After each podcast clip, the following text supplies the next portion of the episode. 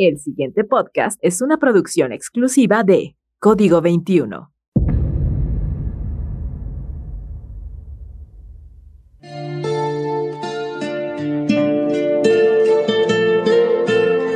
A lo largo de la historia, las mujeres se han relacionado de maneras distintas con el concepto de la limpia. Por un lado, se les ha exigido ser puras, impolutas y castas, lo que impactó en su manera de relacionarse con ellas mismas y con su entorno, y que además dejó fuera a las otras, las sucias, las locas, las brujas, las feas, las prietas, las disidentes, las lenchas, las gordas, las que no caben en sus moldes, las que desafían el concepto de pulcritud.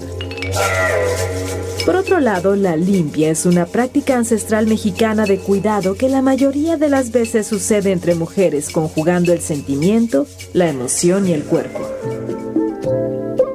Este programa pretende ser una limpia de aquello que sentimos y nos atraviesa, de las violencias y los males que vivimos. Esto es La Limpia, con Paula Maulén y Aranza García, por Código 21.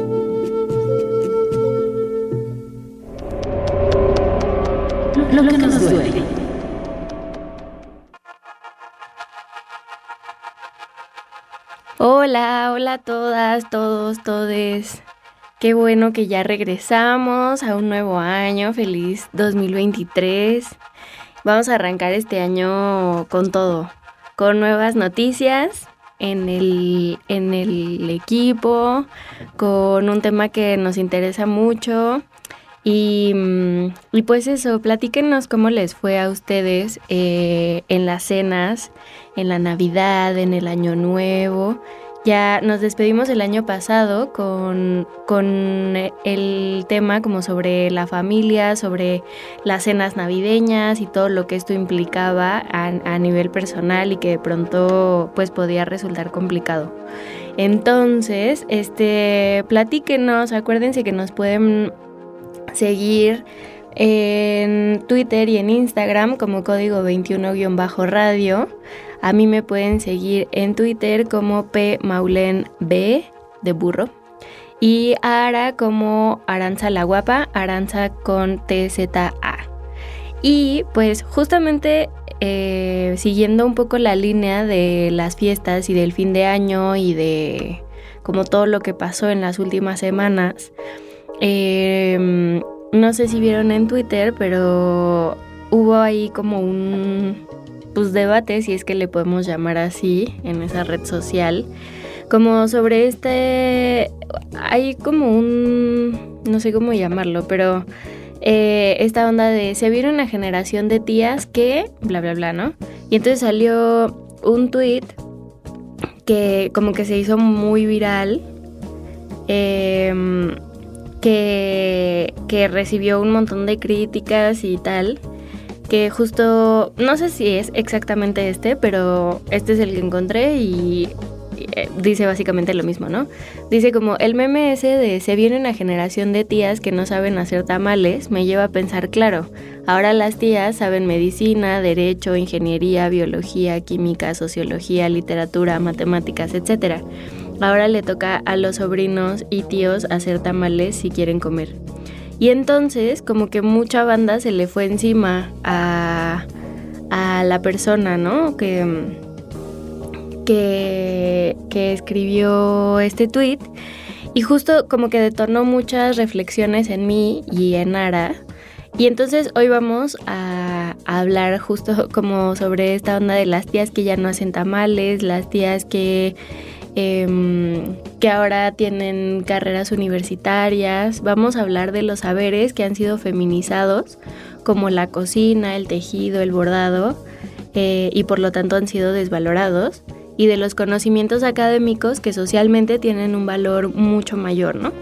Entonces, bueno, vamos a arrancar ahorita con una canción que a mí me gusta mucho. Se llama Yo no necesito de mucho, de, la, de Laura Itandewi. Yo no necesito de mucho, tan poquito necesito yo. Un jaboncito para lavar la ropa y un hilito largo de tendedero donde pueda colgar mis blusas blancas mientras yo me envuelvo en tus ojos negros. Yo no necesito de mucho, tan poquito necesito yo, un fogoncito para hacer la avena poquita canela y hierbitas de olor, poner el agua del café a que hierva, mientras que Dito me acompaña tu voz.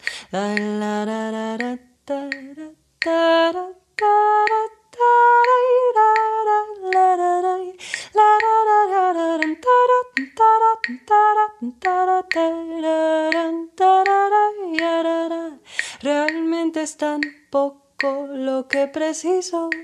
A materiales nunca tuve afición.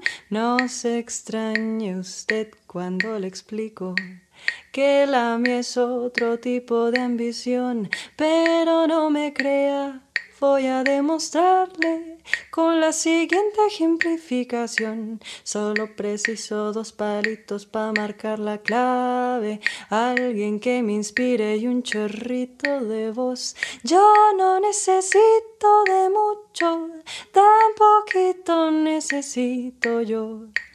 Un abrigo para cuando haga viento, manzanilla y miel para endulzar el té un reloj que me ayude a estar a tiempo y a despertar temprano para irte a ver.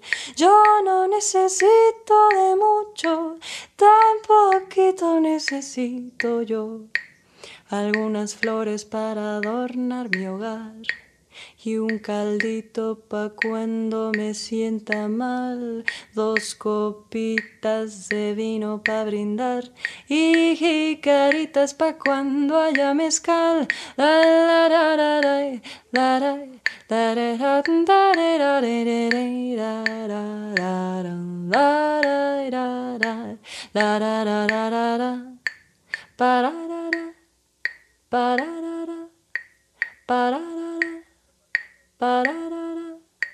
Voy a ver. La limpia con Aranza García y Paula Maulén.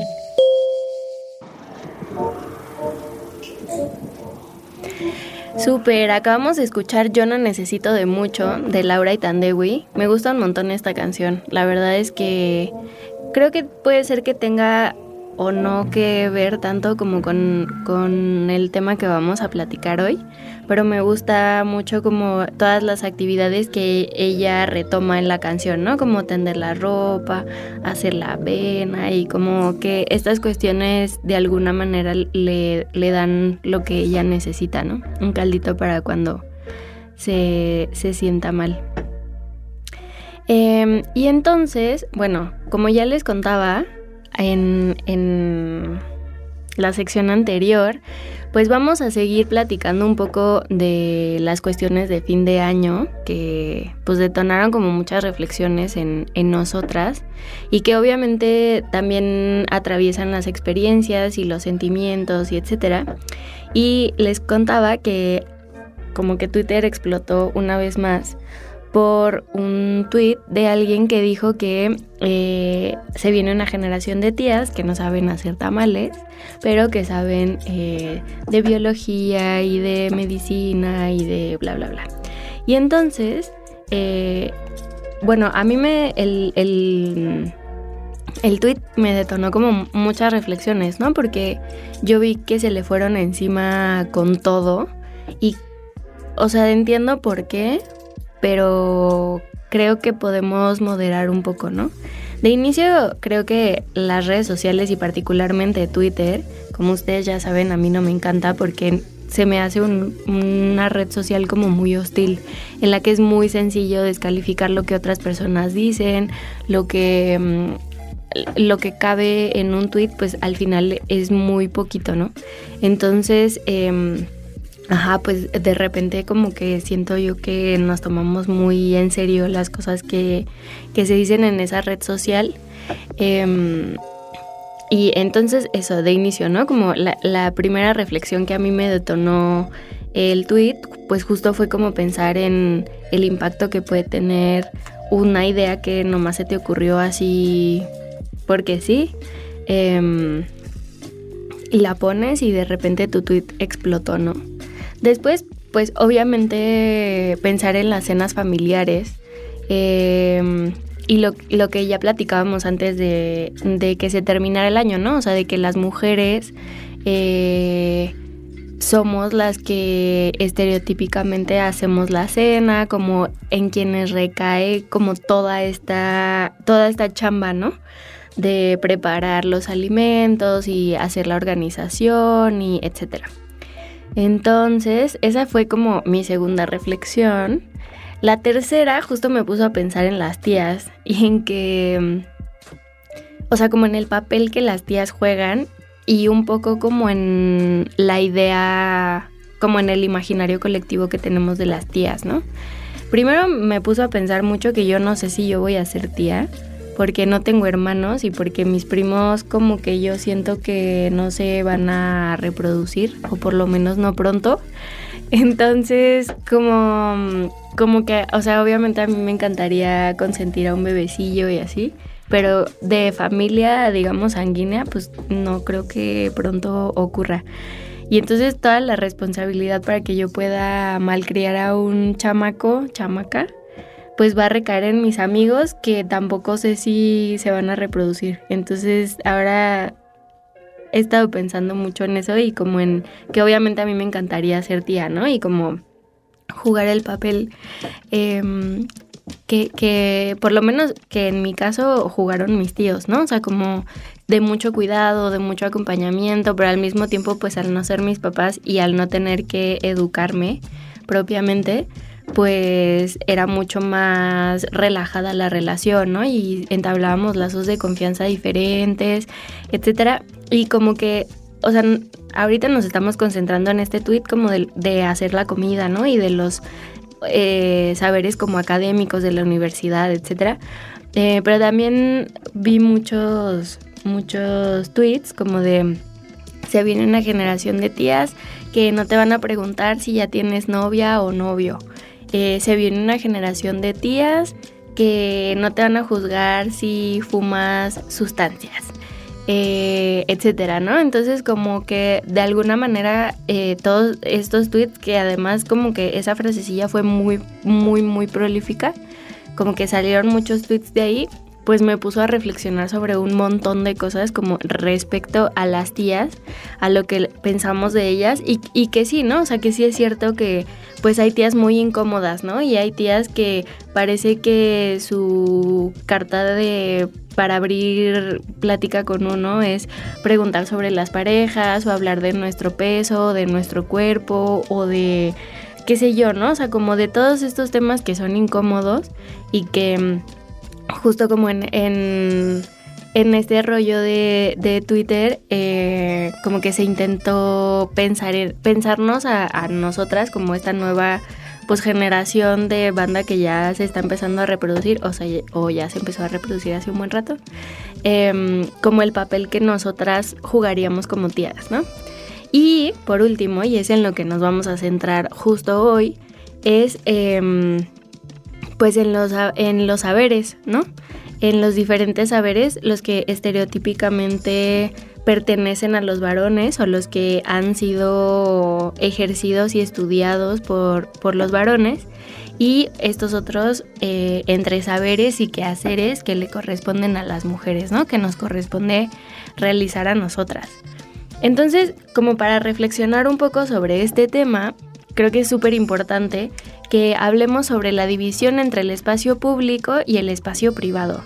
Eh, digamos que desde hace muchos años se ha configurado el espacio público como un espacio masculinizado y el espacio privado como un espacio feminizado, ¿no? O sea, digamos como la calle, salir a trabajar, eh, la política, como todos estos son espacios que de alguna manera, lo voy a decir así, sé que no es literal, pero como que le pertenecen a los hombres y la casa y todo lo que ocurre adentro eh, es lo que nos pertenece o nos, nos atañe a las mujeres, ¿no? O sea, es en lo que nosotras tendríamos que poner atención.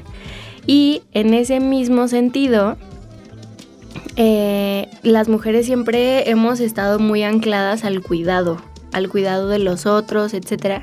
Y justo por eso creo que tiene que ver la canción de Laura Itandewi, porque al final muchas de las actividades que ella va retomando en la canción tienen que ver como con el cuidado y como con el sostenimiento de la vida, ¿no? O sea, es comer, es tener ropa limpia, es este, qué sé yo, ¿no? Como tener, eh, como si me enfermo y un reloj para estar a tiempo para verte y etcétera, ¿no?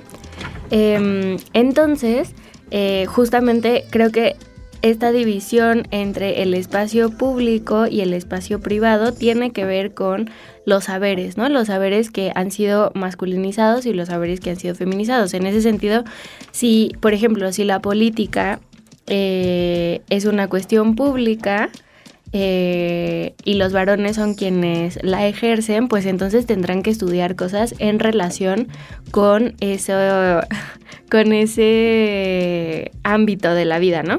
Y si las mujeres se nos asocia o nos pertenece el espacio privado, entonces los saberes que tengamos tendrán mucho más que ver con cuestiones de la casa, ¿no? Como em, preparar comida, este, qué sé yo, remendar la ropa o hacer ropa o no, no sé, ¿no? O sea, como eh, todas estas otras actividades que de alguna manera eh, sostienen como gran parte de los cuidados que, que además son saberes que han sido feminizados y que están súper, súper desvalorados, ¿no? Em, entonces, bueno, eh, pues un poco creo que el, tweet en cuestión como que tiene que ver con eso, ¿no? O sea, esta persona como claramente hace una división entre los saberes privados, que es, es, como se viene una generación de mujeres que no saben hacer estas recetas, que además, pues la neta yo no sé si ustedes han hecho tamales, pero hacer tamales no es fácil, ¿no? O hacer mole no es algo sencillo y así que uno diga como, ah, en una hora aquí sacamos la receta, ¿no? Eh, es como toda una cuestión ahí medio milenaria y como de mucha herencia también siento, ¿no? Y eh, por otro lado, como esta onda de las carreras universitarias, ¿no? Porque ahora al las mujeres entrar al espacio universitario, entonces eh, ya no estamos aprendiendo estos otros saberes.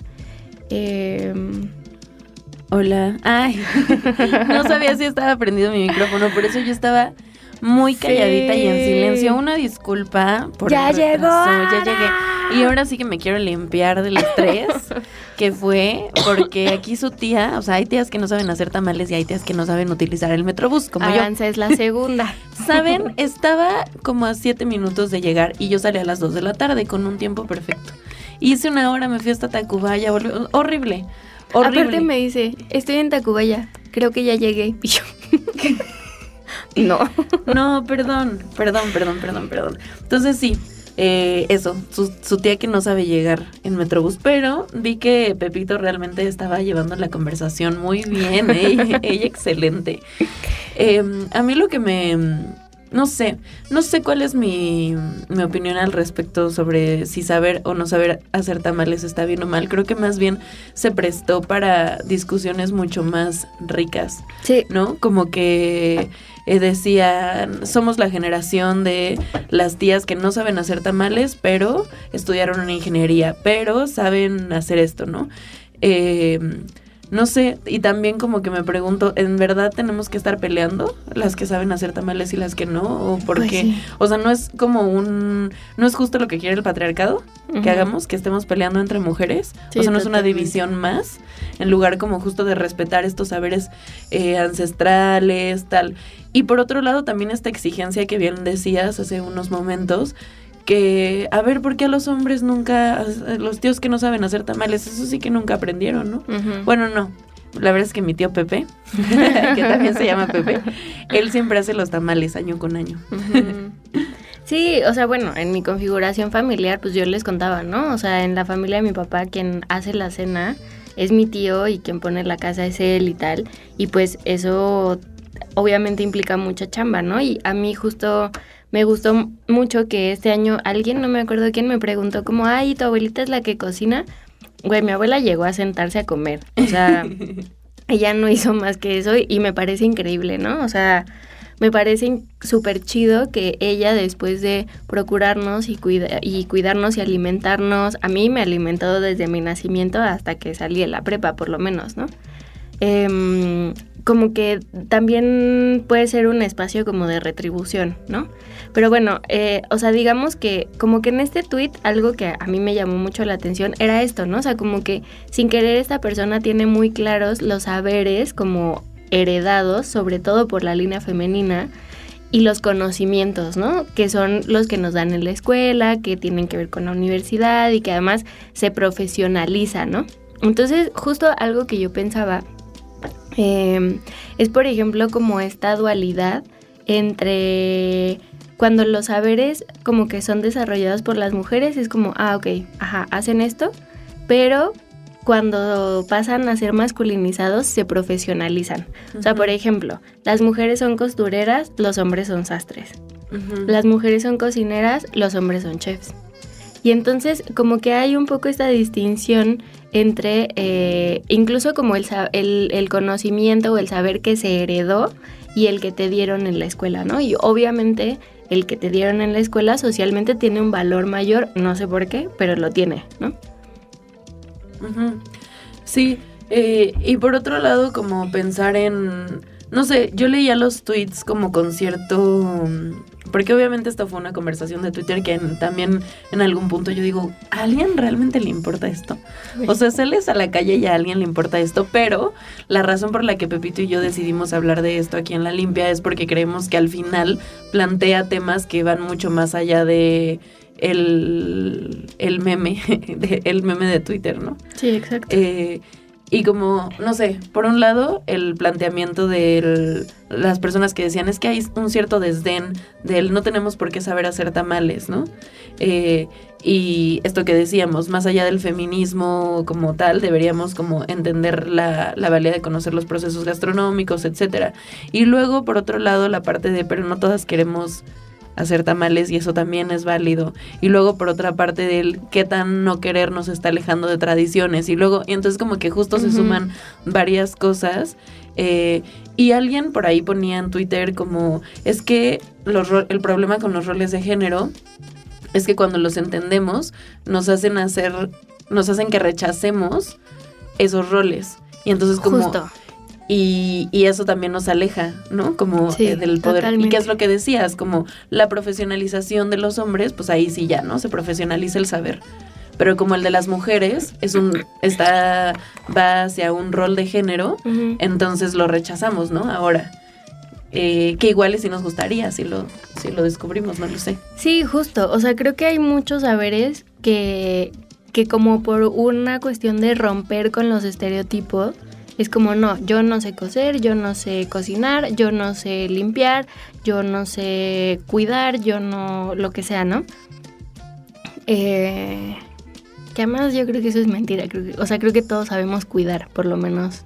Si, si se nos pega la gana, podemos cuidar a las demás personas. Eh, y justo creo que ha habido un rechazo como desde hace varias generaciones de mujeres a estas actividades que socialmente están feminizadas, ¿no? Y la verdad es que en los últimos años yo he visto varios esfuerzos de mujeres que aprendimos a hacer cosas y que es súper bonito, ¿no? O sea, por ejemplo, a mí me enseñó a tejer mi abuela y mi tía. Me enseñaron las dos y me enseñaron en un momento en el que yo estaba súper triste, ¿no? Como que estaba atravesando por justo una ruptura amorosa y así, y entonces mi tía dijo como, esta niña se nos va a ir al hoyo, entonces vienes y eh, las tres nos ponemos a platicar y te vamos a enseñar a tejer y así. Y, y, me encanta tejer, es algo que me desestresa mucho, que hasta he podido sacar varo de vendiendo cosillas tejidas, etcétera. Pero también sé que es un saber que está muy poco valorado, ¿no? Y que desde hace muchas generaciones se le ha rechazado. Por lo menos el tejido mi tía sí sabe tejer, pues, pero mi tía, pues, porque es artista. este, pero mi mamá no sabe, por ejemplo, ¿no? No sabe bordar, no, mi abuela sabe usar la máquina de coser, pero ninguna de nosotras sabe, o sea, como todas estas cuestiones en relación a ese tipo de saberes. Y luego como por otra parte la discusión, esto de pues si no sabes hacer tamales, más te vale que si tengas tu maestría o tu carrera, ¿no? Que es como, eso es otra exigencia, o sea, nuevamente estamos cayendo en lo mismo, o sea, pareciera que sí, estamos luchando contra el sistema, contra el sistema patriarcal, contra tal, pero no, nuevamente nos estamos poniendo mandatos, eh, otra vez es como, ahora las mujeres tenemos que estudiar, que alcanzar eso y, y encima cocinar. Y no, o sea, la cocina también es muy política y hay que hacer un programa sobre eso, pero en, en donde las mujeres comenzaron a platicar, y ya lo hemos hablado en otros programas, cuando las mujeres comenzaron a, a platicar de lo que les pasaba, es en realidad cuando se dan cuenta de que lo que le pasa a una le pasa a todas y entonces no es un problema familiar. Y entonces por eso es, o sea, sí, tal cual, las mujeres comenzaron a platicar entre sí en el lavadero, que en la cocina, que entonces también es un lugar bien político y ninguno ninguna revolución social se hubiera dado sin las mujeres en la cocina. Sí, totalmente. Y sin. Y sin estas pláticas, ¿no? O sea, como. A mí me. parte de justo la tesis de licenciatura que hice tiene que ver con el chisme. Y el chisme es algo súper político, ¿no? O sea, al final el chisme de alguna manera es un acto de cuidado entre, entre las personas, entre las morras, como decir como, mira que a ella le pegan en su casa, ¿no? Por ejemplo.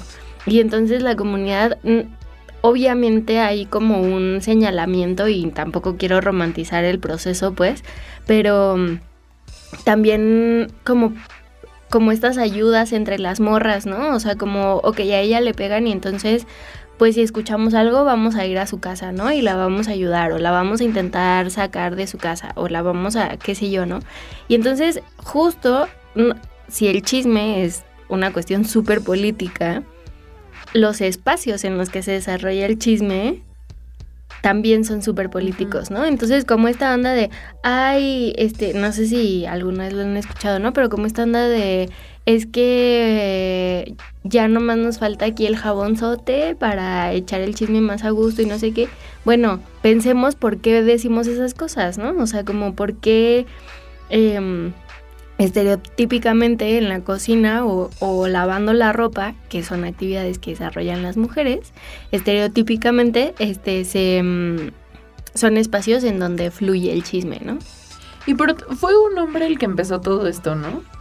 No, no tengo idea. Es que a mí me cuesta mucho trabajo rastrear los orígenes en Twitter. los orígenes del, del conflicto. Ajá, eh, bueno, no sé si haya sido un hombre, pero por otro lado también como la exigencia de no sabes hacer tamales y por qué no aprendes tú. Pues sí. ¿No? Para pronto. O sea, porque se espera que las mujeres... Y nuevamente siento que volvemos a esto de los roles de género, Em, las cosas que como mujeres espera de nosotras, etcétera. Sí, sí, sí, totalmente. Este, mm, pues, miren, yo estaba buscando canciones hace rato para poner acá en el programa y me encontré con un audio que está en Spotify. Eh, ah, ok. Bueno, ese audio lo vamos a escuchar de regreso, creo. Pero primero vamos a ir con una canción que conocí hoy y que me gustó mucho la letra particularmente. Se llama La capacidad y la canta Lido Pimienta.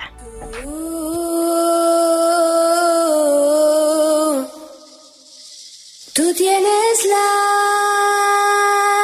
capacidad.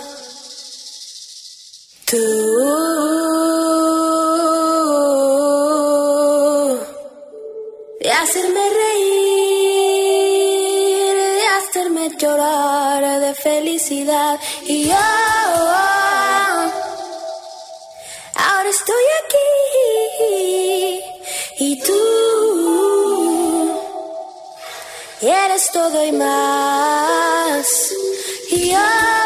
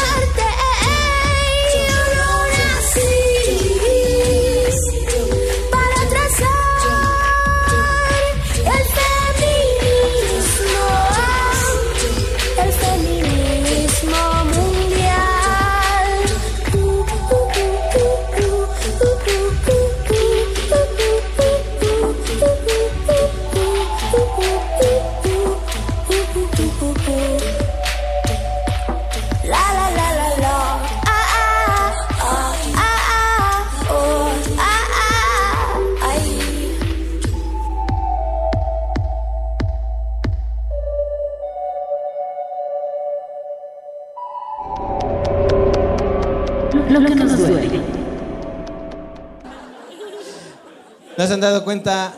Las mujeres nos están quitando los puestos de trabajo. Diputado federal, una mujer. Senador de la República, otra mujer. Director general de una empresa, otra mujer. Eso en mi barrio no lo podemos permitir. Ya por eso también les estamos quitando sus puestos de trabajo. Ya llevamos dos de quesadillas, dos de pambazos y el puesto ejecutivo de la chica Mary Kay. Oigan, acabamos de escuchar este audio de, de un... Pues no sé si es un comediante, no sé si llamarlo así. Pero se llama Aníbal el Muerto, que también como solamente es este fragmento, no quiero... O sea, suena muy mal, en verdad. Eh, no, no, no sé si era como una especie de sarcasmo o qué. Aquí no suena como sarcasmo.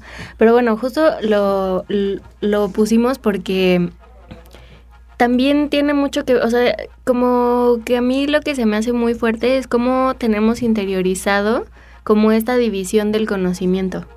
O sea, mujer senadora, directora de una empresa, este, mujer, no sé qué, no sé qué. Y entonces ellos nos van a quitar los puestos de trabajo también haciendo quesadillas, ¿no? O sea, como eh, la valoración social que tiene cada uno de, de esas actividades y quiénes son quienes desarrollan esas actividades también. Que además, o sea, volvemos otra vez a lo mismo. O sea, tenemos tan asociado eso, pues porque desde muy pequeños hemos crecido con los estereotipos de género que nos dicen qué es lo que tenemos que hacer los hombres y las mujeres.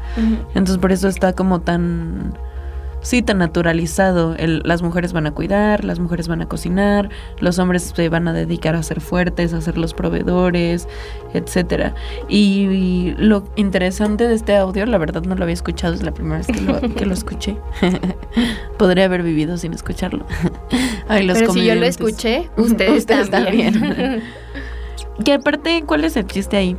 O sea, sí, que Sí, me ¿cuál digan por gracia? qué es chistoso que una mujer empiece a ocupar puestos de liderazgo, pero es que les asusta mucho. o porque es chistoso que un hombre haga quesadillas. O sea, pues, ¿qué tiene? O que no sepa hacerlas.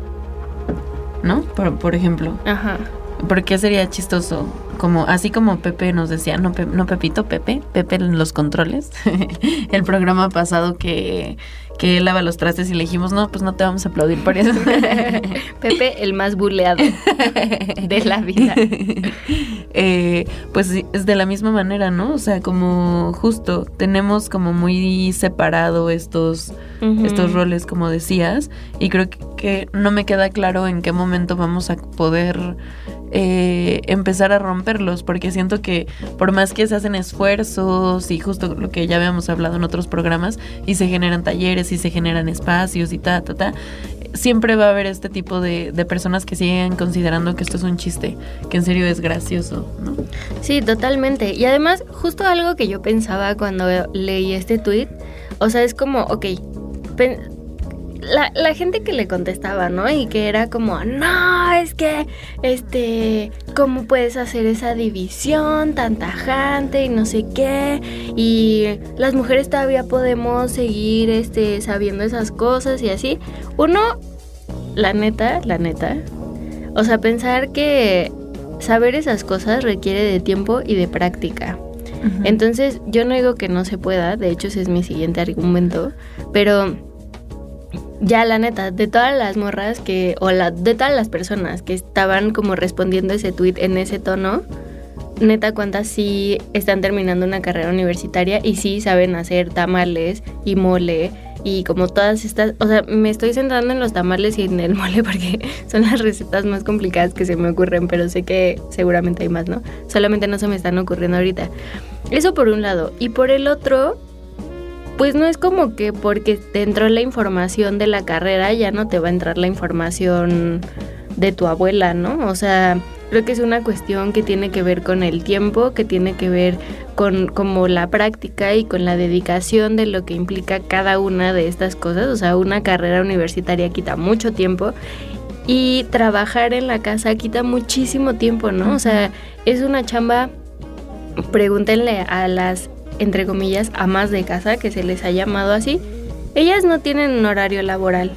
O Pero sea, seguramente trabajan mucho más de ocho horas. trabajan 24/7, güey. O sea, incluso cuando se van de vacaciones, para una mamá que tiene hijos y salen de viaje, salir de viaje no son vacaciones, es más chamba. Entonces, eh, pues como pensar también ese lado, ¿no? Tanto la neta, la neta, que cuánto esfuerzo estamos haciendo por como retomar esos saberes y por otro lado, por qué los estamos separando y como si no pudieran convivir en una misma persona, saber esas cosas, ¿no? Y también como esta exigencia de estudiar una carrera y así, em, no sé, a mí me...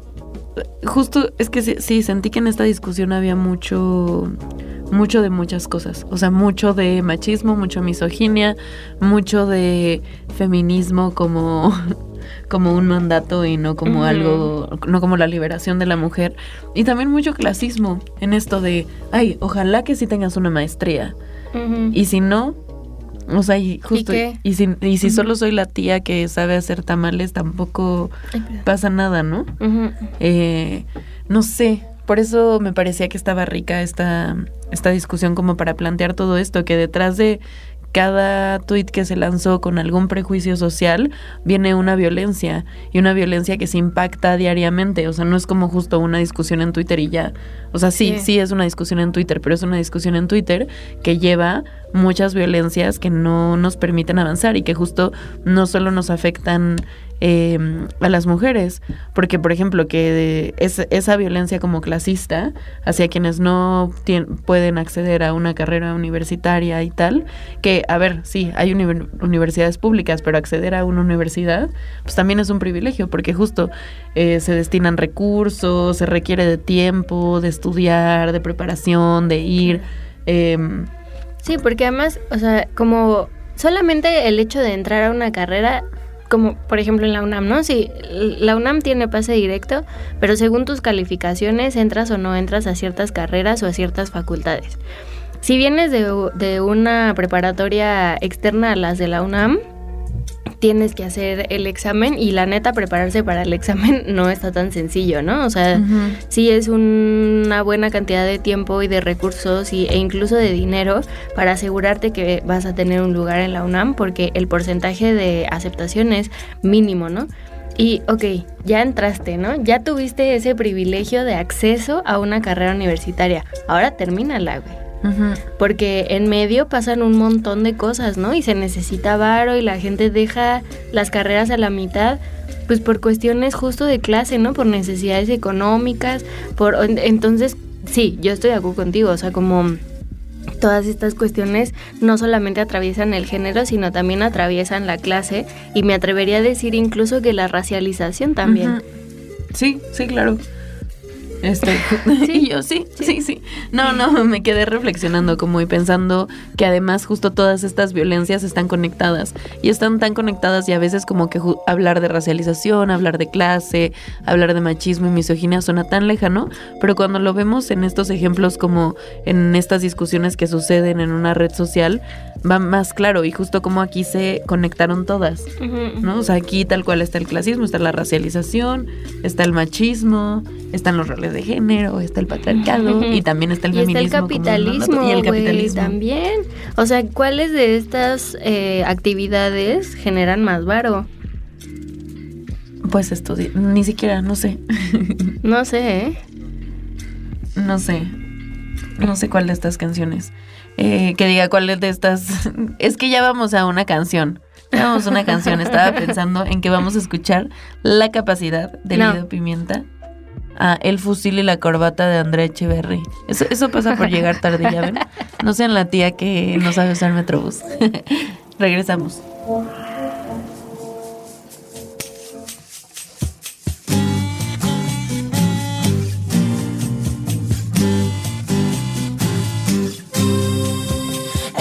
Les voy a decir para las que quieran oír. Los hombres y las mujeres no pueden más diferir. Los hombres y las mujeres no pueden más disentir.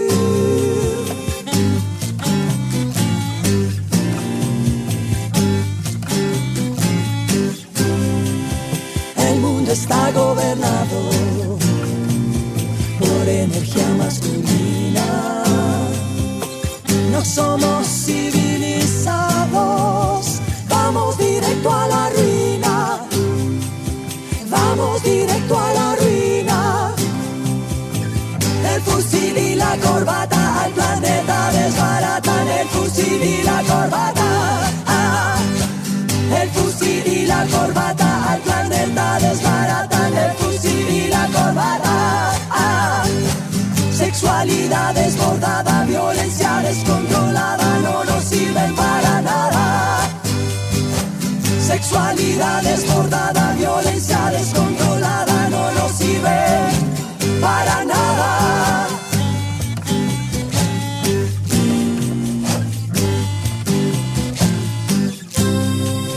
a buscar nuevas opciones de flores, faldas y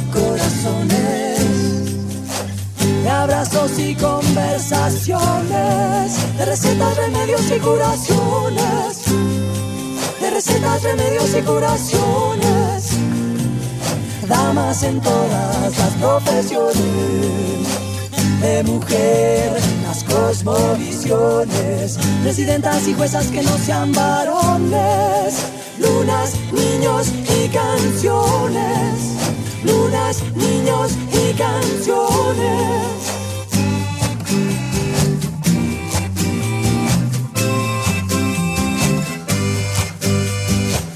Que cante la mujer,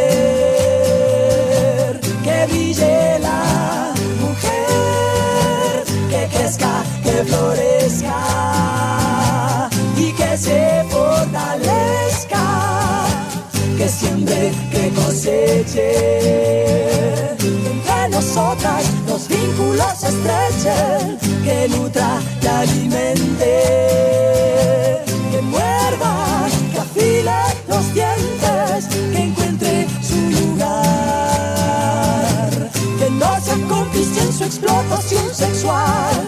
que encuentre su lugar, que no se cómplice en su explotación sexual, el fusil y la corbata al planeta desbaratan, el fusil y la corbata. Ah, el fusil y la corbata al planeta desbaratan el fusil y la corbata. Ah, sexualidad desbordada, violencia descontrolada no nos sirve. Sexualidad desbordada, violencia descontrolada no nos sirve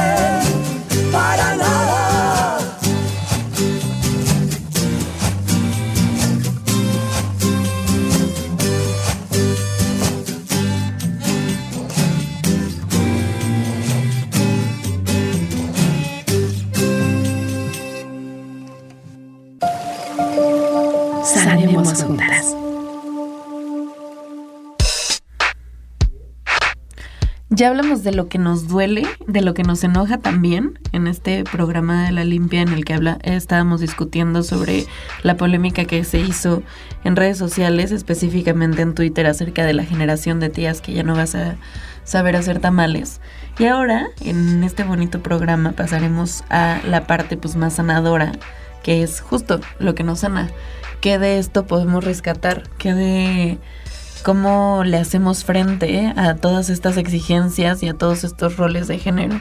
Una, yo pensaría que el simple hecho de que ya tengamos estas conversaciones, ¿no? Sí. Que de pronto parecería como un retroceso, como de, ay, ¿por qué estamos peleando en Twitter por esto? Pero al final estamos señalando violencias estructurales y creo que eso es un, es un buen lugar. Quizá no el mejor, ni, Sí. ni las discusiones en Twitter nos llevan a nada, pero por lo menos se visibilizan cosas. Claro. Sí, o sea, es que, bueno, yo, una de las cosas que creo que es importante sanar, o que a mí me ayudaron mucho a sanar, fue relajarme con lo que la gente pone en Twitter. O sea, como que siento que de repente eso, ¿no? Nos lo tomamos muy a pecho, muy en nuestra experiencia personal, muy directo, muy todo. Y es como, güey, pues la banda tiene 260 caracteres, o no, ni sé cuánto tienes, pero es un espacio muy pequeño en el que, o sea, mi Twitter se me hace como en el mercado, que uno va caminando y todos están gritando y todos esperan que se les escuche, pero la neta nadie le está poniendo atención a nadie. Entonces como Buen que... ejemplo. Ajá, o- bueno, sí, o sea, tengo varias metáforas ahí, pero este, eso, ¿no? O sea, como que todo, como que en Twitter es una cuestión como muy rápida, como que todo se enciende, pero también se apaga muy rápido. Entonces, creo que hay que relajar con lo que la gente tuitea. Obviamente hay cosas que no son tolerables y, y no digo que no se señale, ¿no? Em, pero lo que se me hace valioso justo es lo que dice Ara. O sea, ok, bueno, ya pasó esto en Twitter. Sentémonos a platicar y a debatir de a de veras, ¿no? O sea, no en un rush de, de internet, de la onda como de la, del anonimato que te da también. O sea, uno no mienta a la madre con tantas ganas cara a cara, ¿no? Sin, pero en, en internet sí. Y, Sí, y que, o sea, y por otro lado es complejo hablar de eso porque no porque no pase en las redes sociales, no porque pase en las redes sociales quiere decir que no está pasando y quiere decir que no es violencia.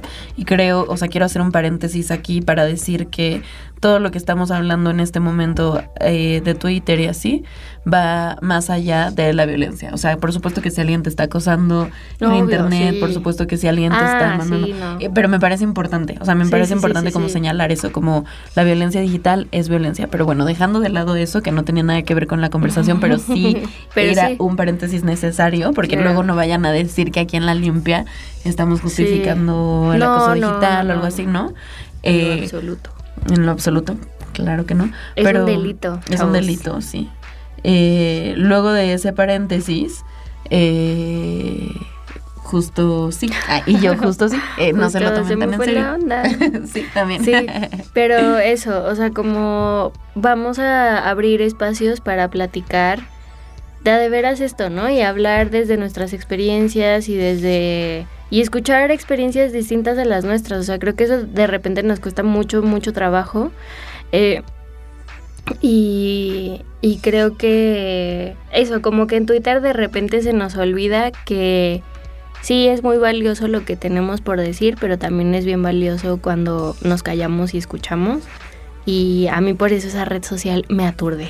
Sí, y aparte de qué tanto estamos escuchando a las tías que sí saben hacer tamales. o sea, como por qué no les escuchamos a ellas, ¿no? También. Sí, totalmente. Y mm, de las cosas que a mí como que me, que me, me sanan de esta discusión, o sea, justo pienso que yo quiero que seamos la generación de las tías que hacen lo que quieren. que no están rindiéndole cuentas a nadie, que no están peleando entre ellas, viendo qué es más válido o no, si estudiar una carrera, si cocinar o si, no sé. Eh, ser una generación de tías que reconoce los saberes de las otras, desde el más chiquito hasta el más grande, desde la academia hasta los saberes ancestrales, desde los saberes mágicos hasta los saberes científicos. Quiero que seamos esa generación y creo que justo lo estamos logrando. Eh, no lo logramos con estas discusiones, lo logramos escuchándonos y por eso guardar silencio también a veces es tan poderoso. No tengo mucho más que agregar. Creo que Ara le dio en el clavo, ¿no? O sea, al final a mí, y, y lo hemos venido platicando desde otros episodios, que creo que también es un buen tema, eh, como esta onda de que el, los feminismos y la lucha antipatriarcal no solamente cambie el modelo de feminidad o de mujer, ¿no? Entonces, ok, ya no es la mujer que cocina y que ha- hace como toda esta labor doméstica, pero entonces ahora es una mujer que tiene que tener una carrera, que tiene que tener una maestría, que además tiene que tener hijos y que de paso tiene que saber hacer mole. O sea, como vamos a reflexionar en torno, en torno a esto. eh, y sí, ¿no? O sea, como no... Pues, o sea, al final creo que nuestra experiencia personal tenemos que entender que no es universal y eso está bien. Y que además, eso, ¿no? O sea, como yo creo, probablemente haya gente que no esté de acuerdo conmigo, incluso otras generaciones de mujeres que han luchado arduamente para que nosotras estemos aquí hablando, pues. Pero yo no creo que la lucha feminista o que las luchas feministas o antipatriarcales, eh, el objetivo sea como romper los moldes exclusivamente, sino, o sea, como sustituir un molde por otro, sino tronarlos en lo absoluto. Entonces, como si una mujer quiere dedicarse a la onda culinaria y lo que sea, pues que lo hagan. O sea, como esta generación de tías, de mujeres que, que hacemos lo que nos gusta y, y que aplaudimos lo que la otra está decidiendo hacer también. Justo, somos la generación eh, de tías que hacen lo que quieren, pero que también impulsan a esas sobrinas. Sí, y a las otras tías que están ahí junto a ti. Y por ahí leí también, eh, somos la generación de las tías trans. y me gustó eso también porque justo sí, creo que por primera vez, digo, no es una experiencia que Pepe y yo compartamos, pero eh, es verdad que creo que por primera vez vamos a ver estas tías en la mesa mucho más que antes. Y entonces, aunque pareciera que no estamos avanzando nada, en realidad estamos avanzando muchísimo. Sí, nos vamos a escuchar eh, una canción.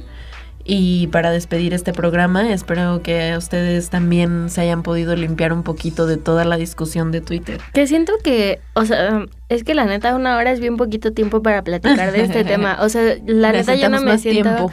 Sí, ya les dije que vamos a tomar la siguiente hora. Va a ser un programa de dos horas.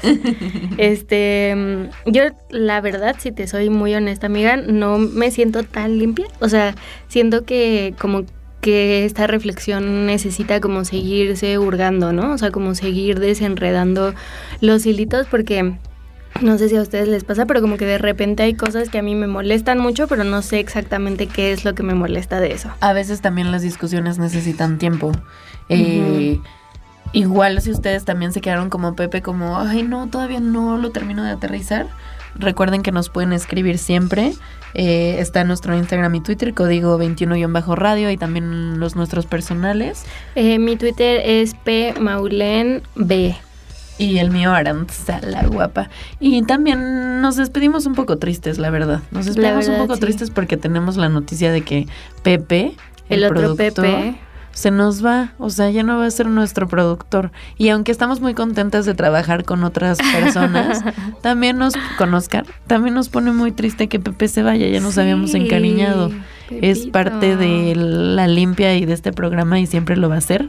Y pues para seguir escuchando la magia de, de los controles de Pepe, pues recuerden que pues está toda la programación de Código 21 que aparte acaba de tener un nuevo refresh y están muy interesantes los programas, así que dense una, una vuelta por Código 21 para escucharlos. Sí, te queremos mucho, Pepe, te vamos a extrañar. Y pues la siguiente semana le vamos a dar la bienvenida a Oscar, nuestro nuevo productor. Entonces nos vamos a ir con ya la última canción del día de hoy. Eh, miren, la verdad yo la puse porque me gusta. Pero según yo, sí tiene que ver con el tema. Vamos a escuchar Everybody Wants to Rule the World de Tears for Fears. Adiós.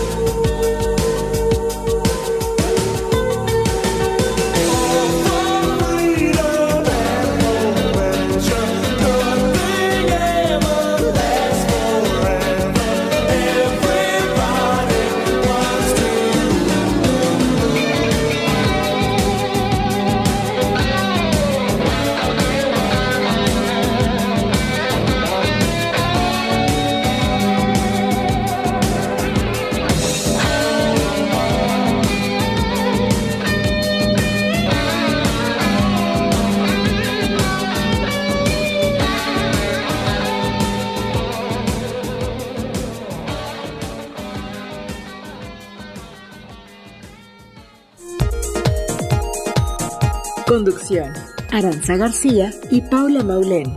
Producción, José Luis Otelo.